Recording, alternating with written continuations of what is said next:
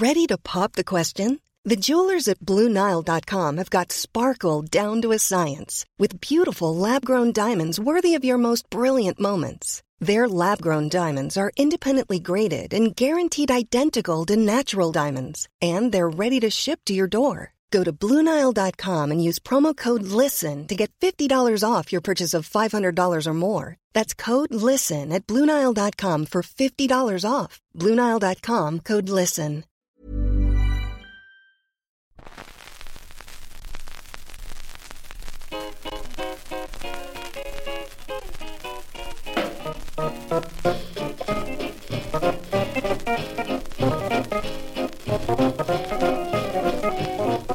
Hola a todos, bienvenidos a un nuevo episodio del podcast Hablar, el programa de entrevistas que hacemos en anightgames.com.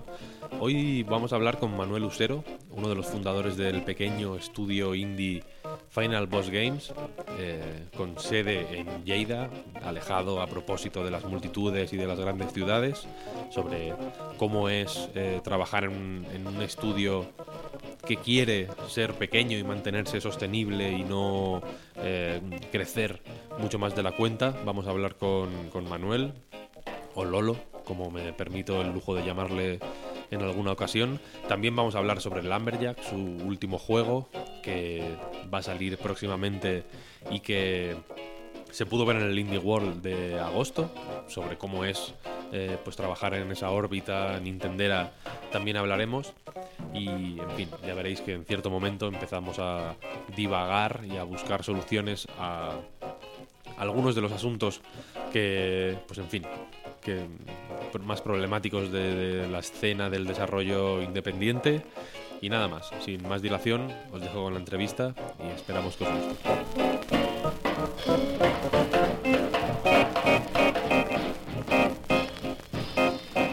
Manuel Lucero, Lolo, uno de los responsables de eh, Final Boss Games, a los que quizás conozcáis por Super Dodgeball Beats o Vesta, pero que quizá os suenen más por Lumberjack, Lumberjack. Que salió en el Indie World de agosto.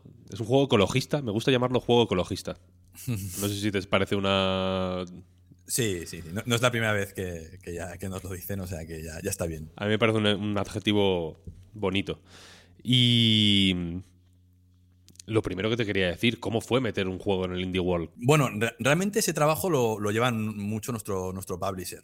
Eh, yo creo que aquí la clave de, de todo esto es que mm, es la importancia de tener a alguien que haga bien la comunicación. O la haces tú invirtiendo recursos o tienes un, buen publisher que se encarga de, de llamar a las puertas, digamos, adecuadas. ¿no? Al final Nintendo es, de las tres podemos decir que es un poco la más hermética, ¿no? Es, cuesta un poco eh, llegar a ciertos, hasta ciertos puntos, ¿no? Y, y bueno, pues gracias a Armor, que es nuestro publisher, eh, conseguimos, bueno, consiguieron tocar las puertas adecuadas. No fue un proceso eh, fácil en el sentido de que Armor, o sea, Nintendo te puede tirar para atrás el juego hasta una semana antes de haberte dicho que sí. Eh, digamos que ellos siempre se reservan esa carta de, de poder descartarte y tal. Pero, pero bueno, eso fue un proceso largo, tuvimos que pasar mucho contenido, Nintendo nos pasó mu- mucho, nos pidió mucho material, se quieren asegurar que estamos un poco al día, que estamos bien, que no somos chungos, ¿sabes? Eh, te pedían, te pedían mucha, mucha cosita para asegurarse de que no estás metiendo en el indie wall a, un- a una pandilla de, de cafres, ¿no? Y, y bueno, luego ya un poco superado todo ese proceso, pues ya con el material y todo, les, bueno, supongo que les encajó bastante en su, en su línea editorial, ¿no? Lo que es lo que a ellos les gusta un poco para tener en Switch. Y, y bueno, pues tiramos para adelante y la verdad es que súper contentos porque, bueno, yo, al principio realmente yo reconozco que hay una- más una satisfacción personal al principio de, de pensar, hostia, yo que he sido jugador de Nintendo de toda la vida, eh, salir, si me dicen con 12, 13 años que un juego mío va a salir en un evento de Nintendo, eh, es que no me lo creo. Entonces, guay, una, estuvo muy guay, la verdad.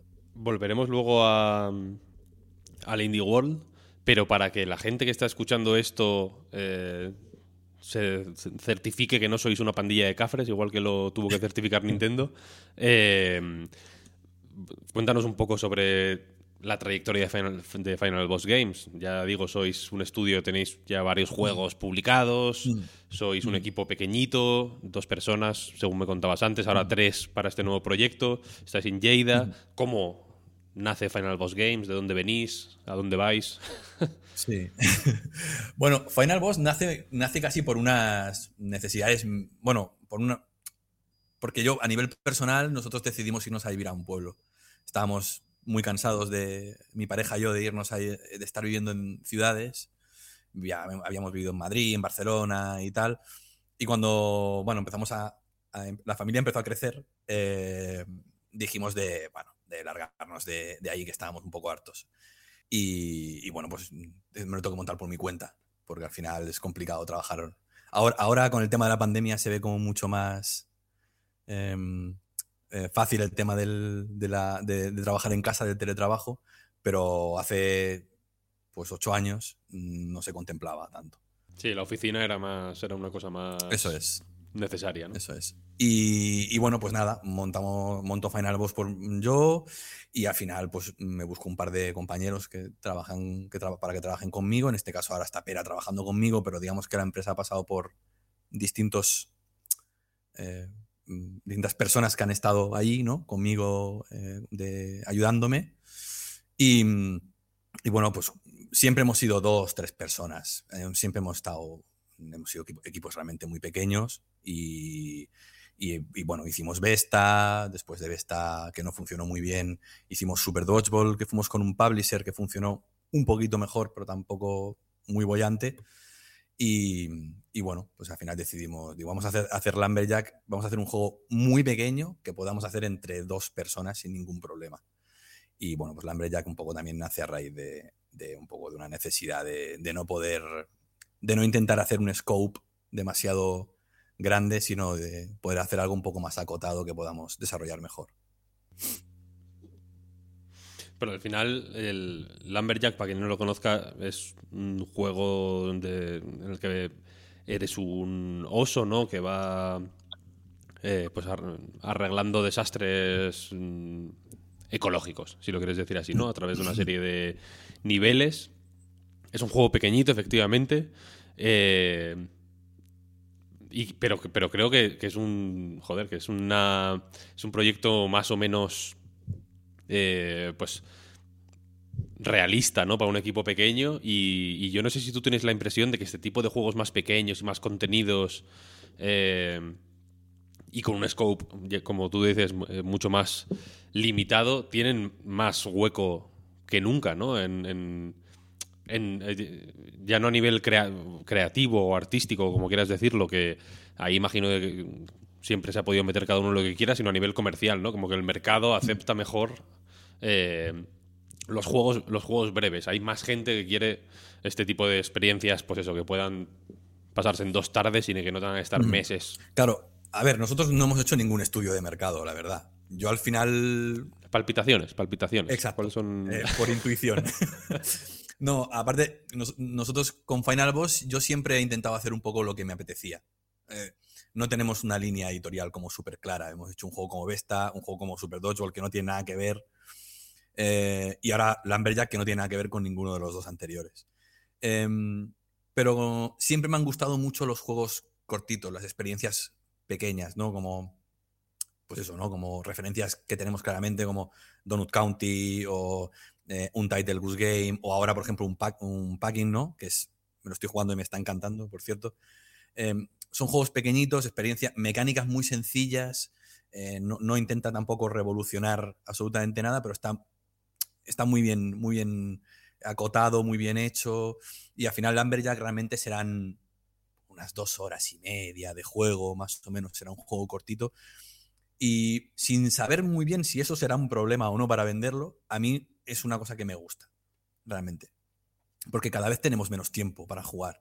Y el poder sentarte una tarde, una tarde y fumártelo y decir, venga, va, me lo juego, me lo paso guay y me lo termino, a mí es una sensación que me encanta. Eh, yo que tengo tres hijos y muy poco tiempo, cuando me siento y me consigo acabar un juego en una tarde o en un par de tardes, es como, oh, qué guay. Es, no, tengo que estar dedicándole eh, mil horas, ¿no? Aunque me esté gustando el juego, pero me, me pasó, por ejemplo, con el God of War, que es las últimas cinco o seis horas Jewelry isn't a gift you give just once. It's a way to remind your loved one of a beautiful moment every time they see it. Blue Nile can help you find the gift that says how you feel and says it beautifully with expert guidance and a wide assortment of jewelry of the highest quality at the best price. Go to BlueNile.com and experience the convenience of shopping Blue Nile, the original online jeweler since 1999. That's BlueNile.com to find the perfect jewelry gift for any occasion. BlueNile.com. I'm Sandra, and I'm just the professional your small business was looking for. But you didn't hire me because you didn't use LinkedIn jobs. LinkedIn has professionals you can't find anywhere else, including those who aren't actively looking for a new job but might be open to the perfect role, like me. In a given month, over 70% of LinkedIn users don't visit other leading job sites. So if you're not looking on LinkedIn, you'll miss out on great candidates like Sandra. Start hiring professionals like a professional. Post your free job on linkedin.com/people today. Me parecieron que ya es que ya no podía más. Y no por el juego en sí tampoco, sino porque era como ya, ya está. No, no, te- sigo jugando porque me lo quiero acabar, pero, pero quiero acabármelo ya. ¿Sabes? Estoy un poco harto. Sí, sí. ¿Y de dónde nace la idea de- del, del juego? Mm. El, ya digo, me estoy haciendo mucho énfasis en, el- en la parte ecologista, pero es que me parece, me parece eh, interesante, vaya, que, que por ser un tema tan. A ver, tan actual. nace de ¿no? varias cosas. Una es, eh, queríamos hacer un juego con un mensaje, con un claro mensaje, sabiendo que no somos buenos contando cosas, ¿sabes? Nuestro equipo no, no, no tenemos a un Jordi de Paco para que nos cuente cosas guays, ¿sabes? Entonces, teníamos que contarlo a, nues- a la manera que nos gusta a nosotros, con un poco de humor, con un poco gamberros, un poco absurdo, nos gusta mucho Monty Python, tal, somos muy del humor absurdo y tal, ¿no? Entonces dijimos, hostia, ¿por qué no contamos algo del que nos, que nos apetece contar, ¿no? Un problema que vivimos en nuestro día a día, pero sin intentar darle un- una profundidad o un, eh, en el mensaje, sino simplemente un, oye, vamos a, a golpe de hachazo, vamos a cambiarlo todo, ¿no? O por ejemplo los NPCs, cuando los liberas, están grises. Y para convertirlos en buenas personas les tienes que pegar un guantazo. Entonces, claro, era como, lo normal sería pues igual hablar con ellos y, ¿no? y mediante diálogo decirle, oye, mira, no, no, nosotros somos Bud Spencer y Terence Hill pegando leches, ¿no? Y diciendo, espabila, tío, que venga, va, ¿sabes? Entonces, un poco como que el juego tiene un poco ese punto de, eh, hay un claro mensaje ecologista detrás, pero todo lo resolvemos de una manera muy, bueno, eh, eso, ¿no? Muy, muy absurda, siempre con el humor eh, eh, eh, escudando, ¿no? El, todo el mensaje, ¿no? Y, bueno, pues eh, es un poco, un poco en Lumberjack nace así y porque queríamos hacer una mecánica muy sencilla que pudiéramos, como un equipo pequeño, pulir, hacer bien, que fuese guay, ¿sabes? Y no queríamos meter un juego de un oso que puede empezar a manejar escopetas y que ya eso ya se nos iba totalmente de la mano. Y bueno, un poco, entre una cosa y otra, yo un poco que Lumberjack nace, nace con estos ingredientes. Ya sabemos de dónde venís, ya sabemos cuál es vuestro proyecto actual. Eh, volviendo al, al Indie World, antes has mencionado que tú, como, como jugador de Nintendo de toda la vida, te hace especial ilusión aparecer en, en un contexto como un Indie World, ¿no? Es- esto es algo que, que a mí me ha dicho. Bueno, tampoco es- que haya hablado yo con muchísima gente que haya salido en directs, pero las, mm, yo qué sé, dos, tres personas que han colado su juego en un direct o en un indie world o demás con las que he hablado, siempre mencionan esto, ¿no? En plan, hostia, es que yo crecí jugando al Mario y de pronto mm, compartir evento con... O, aparecer en un evento de Nintendo eh, es algo que me hace eh, particular ilusión, ¿no? Eh, ¿Tú crees que esto es darle un poder a Nintendo que, quizá no merece? Total, sí, un rotundo sí. Pero, a- pero, es que, a- pero es que a Nintendo le estamos dando, o sea, le estamos dando mucho poder desde hace ya mucho tiempo. No solo como desarrolladores, sino como, como jugadores.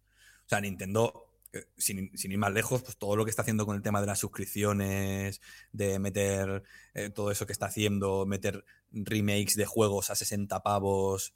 em, a Nintendo hace mucho tiempo que le estamos que le estamos dando más, más margen del que yo creo que, que se está ganando en los últimos años.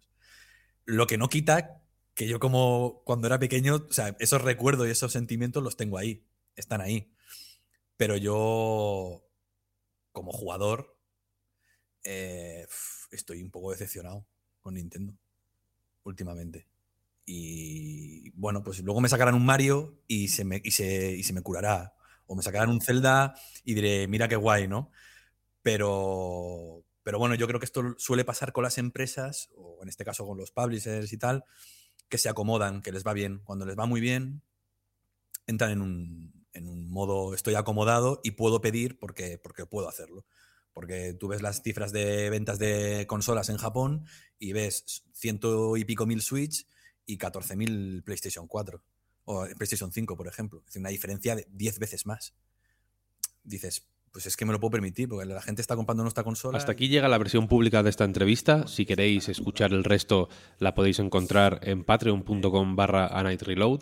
Ahí también podéis eh, apoyar el resto de cosas que hacemos en A Night Games, desde la web hasta el podcast Reload, recarga activa etcétera, etcétera. Muchas gracias por escucharnos hasta aquí, muchas gracias por escuchar lo que hacemos y si os decidís por apoyarnos, muchísimas gracias por eso, nos ayuda mucho a seguir adelante y hacer las cosas que hacemos y nada más, nos escuchamos en la siguiente entrevista. Chao, chao. Hi, I'm Daniel, founder of Pretty Litter. Did you know cats tend to hide symptoms of sickness and pain? I learned this the hard way after losing my cat, Gingy. So I created Pretty Litter, a health monitoring litter that helps detect early signs of illness by changing colors, saving you money and potentially your cat's life. Pretty Litter is veterinarian developed, and it's the easiest way to keep tabs on your fur baby's health right at home. Go to prettylitter.com and use code ACAST for 20% off your first order and a free cat toy. Terms and conditions apply. See site for details.